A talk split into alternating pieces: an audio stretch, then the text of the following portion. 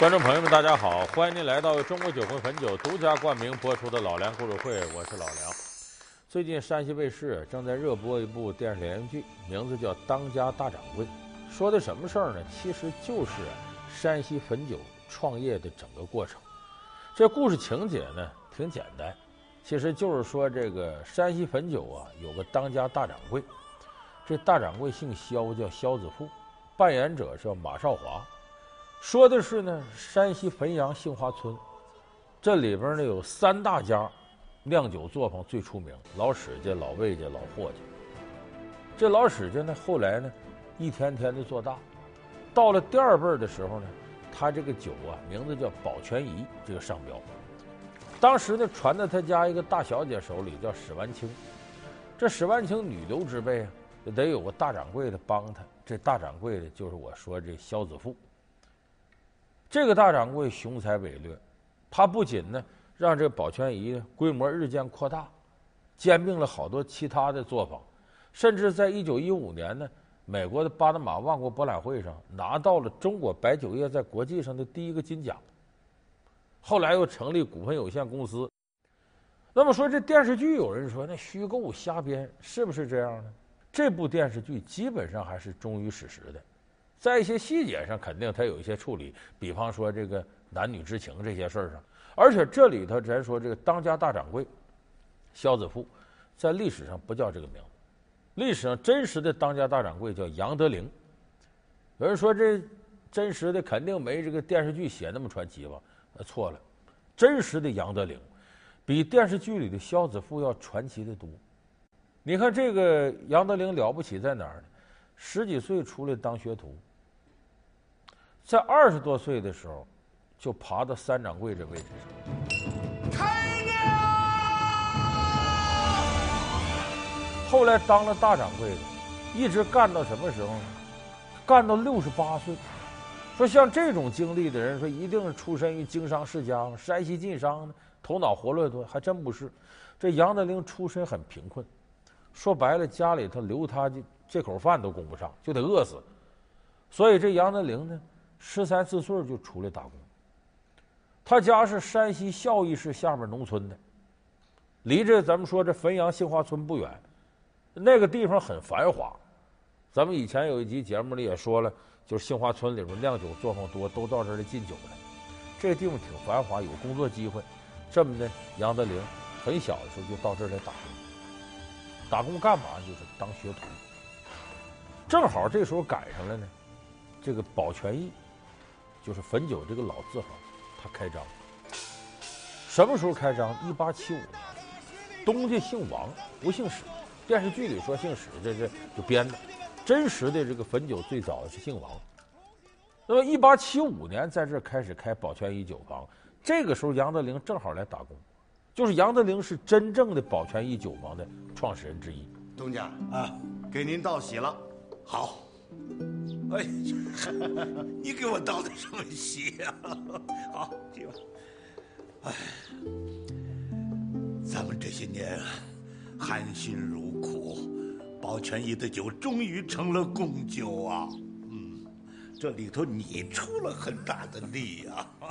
当然，一开始从学徒干起，这个过去学徒啊是很苦的。比方说，学徒一干干十年，这十年是怎么干？一分钱不给，就管饭。但是他走这条道走的出奇的顺，就是他打小就有这个经商的天分。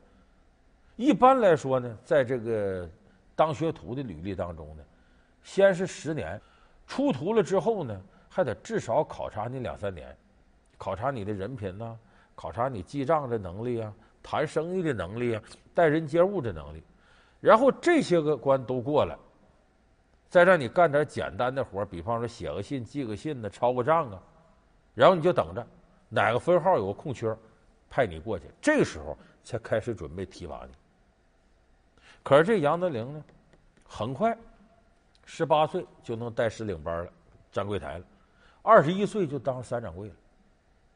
就是别人用了大概得二十年能完成的事儿，他这七八年干完了。很快后来递升到二掌柜，然后就当了总掌柜，就是电视剧的名字《当家大掌柜》。徐掌柜，哎呦。大掌柜的。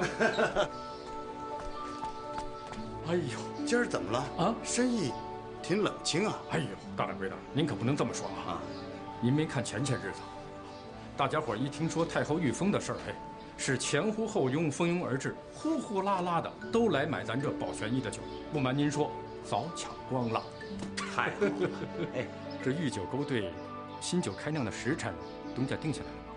定下了啊！明天子时，就在你们云字号酒坊开酿。就他在经商这领域算是一个天才，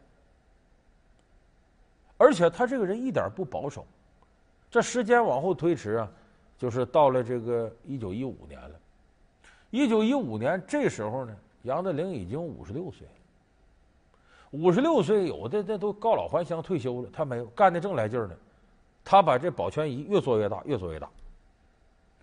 那么这时候赶上个事儿，一九一五年呢，老王家分家，大户人家分家，这个宝泉一酒坊呢，就坐在老王家三东家身上，就三儿子叫王协清，电视里头写叫史万清还是女的。遗嘱。三女晚清，处事有度，体上学下，能识大体。东家人选，非他莫属。宣统元年四月十二日，始受成立。这三少爷呢，一分家呢，又分到不少钱，又分了这个产业。这三少爷不甘心就这个局面，想扩大规模，往大了干。他要依赖。杨德龄这大掌柜，杨德龄给他出主意，说：“东家，你既然想持续往上投入，我提出个概念，叫一道街一片铺一东家，啥意思呢？咱这不在这杏花村里干的吗？这一趟街都得是咱的，这一片铺子都是咱的，东家就咱一家。那些小作坊有维持不下去了，咱收。说当时这个杏花村里还有两家大酒坊，和他实力差不多。”但是也都维持在这儿，都没有保全义干的好。咱跟他谈呐，你那银号有钱呢，收购啊，这必须得成规模啊。就这么的，杨德龄主持之下，王协清全力同意，往追加投入，在他带领之下呢，把那两家大酒坊收购了，结果就扫清障碍了，弄得杏花村这块就宝泉一一家独大。大掌柜的，说句掏心窝子的话，将来遇到任何事情。咱们都议之、论之、争之，都以诚心待之。我们俩只要同心，不管是中学西用还是西学中用，总之我们中西合璧。十年之后，金山村一定是一家店、一片铺、一条街、一个东家了。一家店、一条街、一片铺，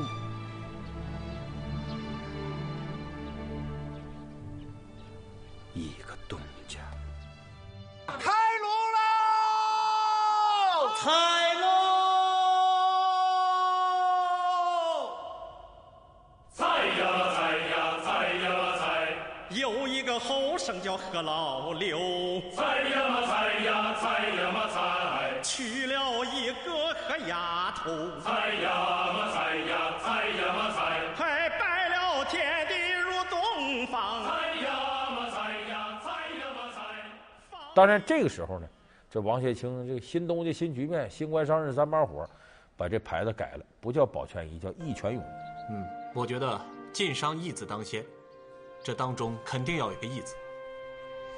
晋善村干酿如泉，泉字也应该保留。义字当先，干酿如泉，干脆就叫义泉涌。好，就叫。义泉涌，就改了个牌子。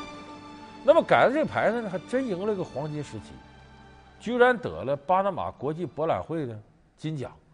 那这个是怎么回事？这里头有些机缘。啊，一九一五年的事儿。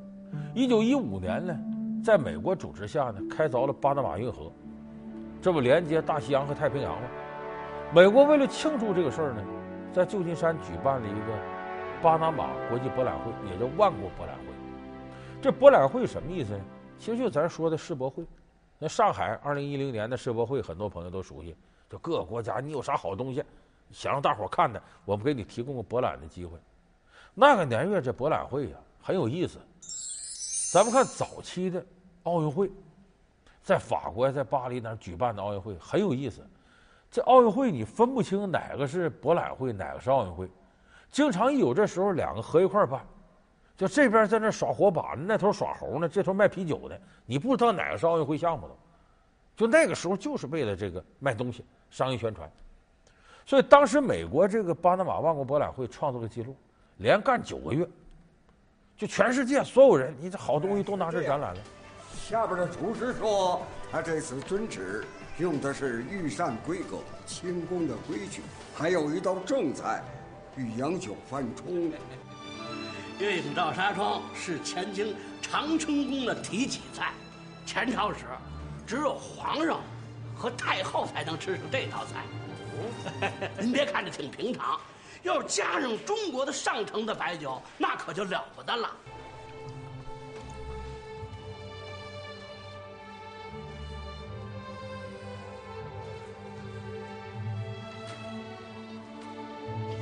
好像！这么好的酒，为什么不推荐去巴拿马博览会？美国人会很喜欢。那会儿美国政府呢，刚刚承认袁世凯政府。袁世凯当时是大总统。一九一五年，也向袁世凯政府发邀请函，万国博览会你们来吧。其实当时大多数中国人根本不知道这博览会怎么回事。当时袁世凯政府是希望什么？借这事儿呢，让世界各国知道知道中国。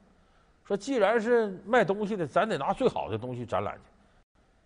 就这样，什么北京的果脯、东北的大豆、山西这个酒，啊，山东的阿胶，反正咱土特产往过运。到那儿去之后呢，这个酒啊，它有个评比。结果当时呢，汾酒呢，当然叫一泉涌。这个准确的叫法呢，其实叫老白汾酒。电视剧里头呢。叫老白清酒，月影照纱窗，它讲究是素雅纯正，这坛子里的酒也讲究个清香纯正。这是什么酒？山西净善村老白清酒，老白清，这也是前清最后一任御酒。它的真名叫老白汾酒，拿这个呢到万国博览会去。结果得了最高奖项大奖章，就我们说博览会金奖。同时得奖的当然不止汾酒一家，国内呢还有这个，你像河南宝丰酒、河北衡水老白干、广东果酒，这么加上他四家得了这大奖章。卖爆了，卖爆了！工商部最新消息：参加巴拿马万国博览会的所有商品遴选完毕，四千多种商品榜上有名。你想这个事儿？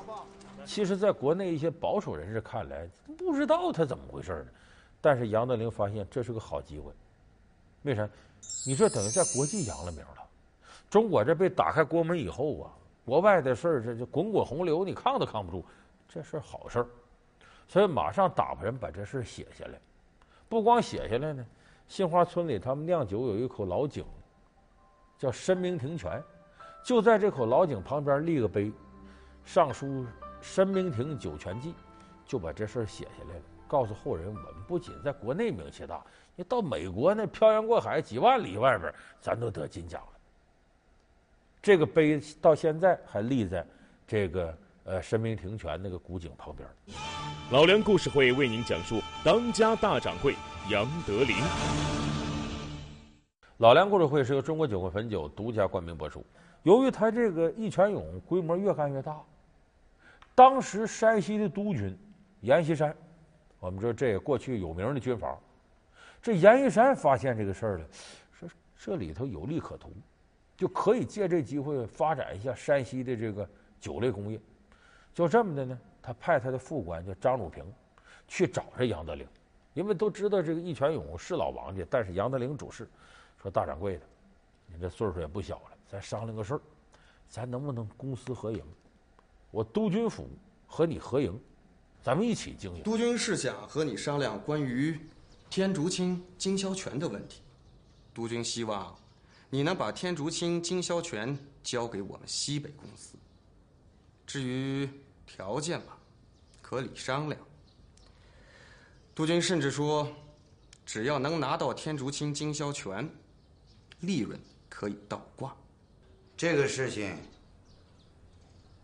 可能要让你的督军失望。杨德龄就说不干，他为啥不干呢？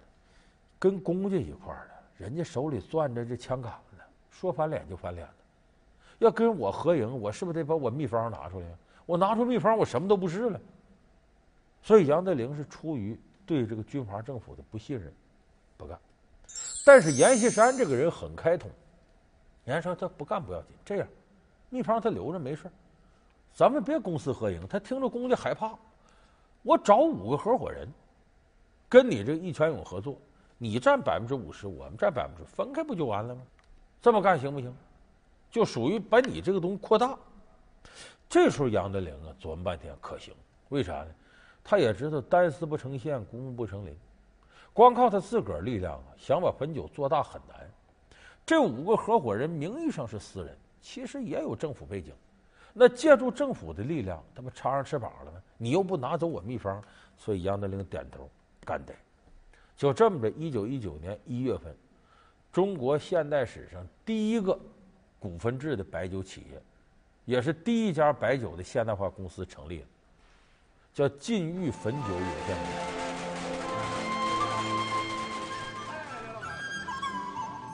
我知道，知道。天竺金酒的销售，哎，我就拜托罗老板了。好，我今天加印。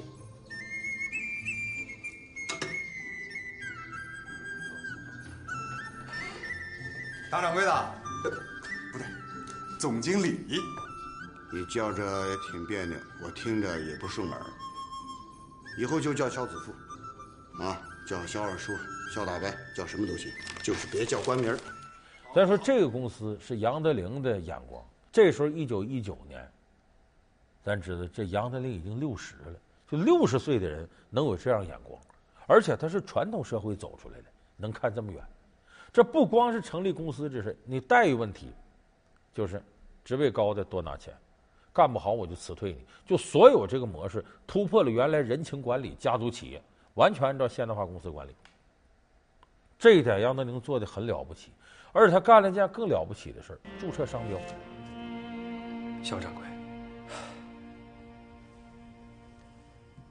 这晋裕公司的注册契约上。就差您的印章了。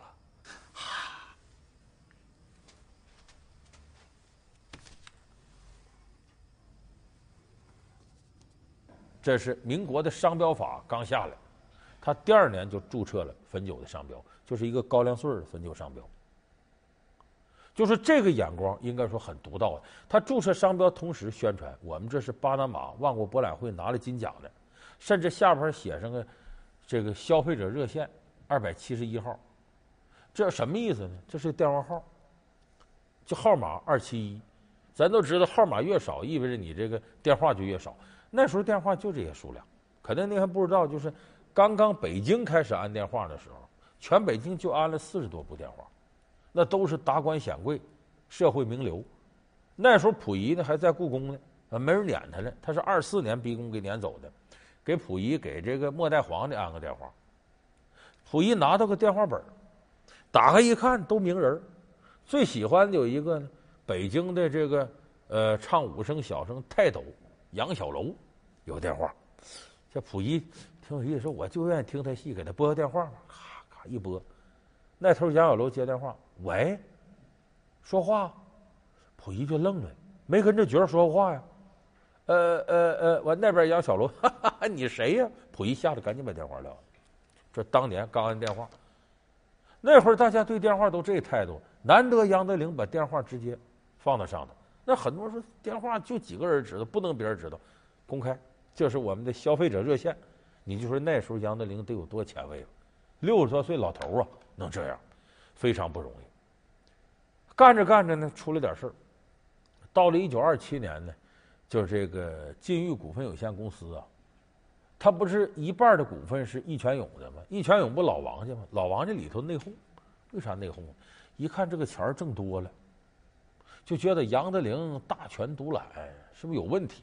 老王家里头有人就想把这个权力夺回来，就这么的，他们老王家开了个会，要开除杨德龄。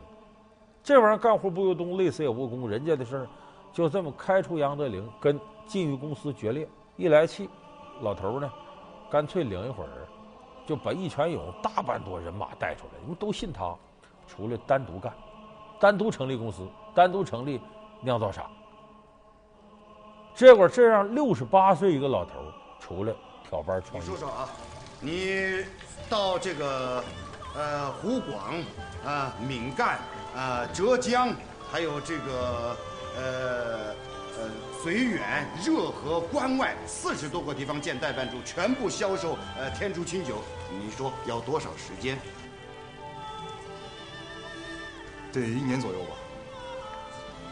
我没那么多时间。我只能给你半年。东家在世的时候也谈起过这事儿，当时我做了些铺垫，不过后来就不了了之了。张震，拜托你了，半年之内我要让天竺清酒在全国遍地开花。你现在你看看，说从头再来创业，能有几个人六十八岁还能创业？这禁玉公司越做越大，越做越大。就这老头人生到这个时候，这辉煌期还没过去呢。到一九三七年卢沟桥事变之后呢，日本全面侵华，这买卖不好做了。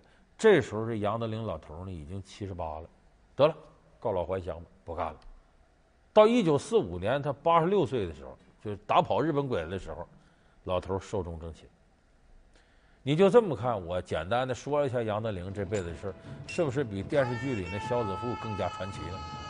所以这样的人物直接代表着山西人里边。做生意的精英形象，晋商晋商，这个名字不是平白无故来的，确实有很多山西人在经商领域不仅吃苦耐劳，而且具备一些天才的创造性的一些发挥。所以咱们说剧里头的萧子富，现实当中真实的杨德龄，就是这样经商的翘楚和典范。冰肌玉骨的白骨精，妖娆美艳的蜘蛛精，美貌端正的玉兔精。给唐僧师徒四人的取经之路增添了一抹艳丽的色彩。这些漂亮的女妖精们也是对唐僧的一种考验。那么，面对这些美女，唐僧真的没有破戒吗？老梁故事会为您讲述唐僧的艳遇。好，感谢您收看这期老梁故事会。老梁故事会是由中国酒魂汾酒独家冠名播出。我们下期节目再见。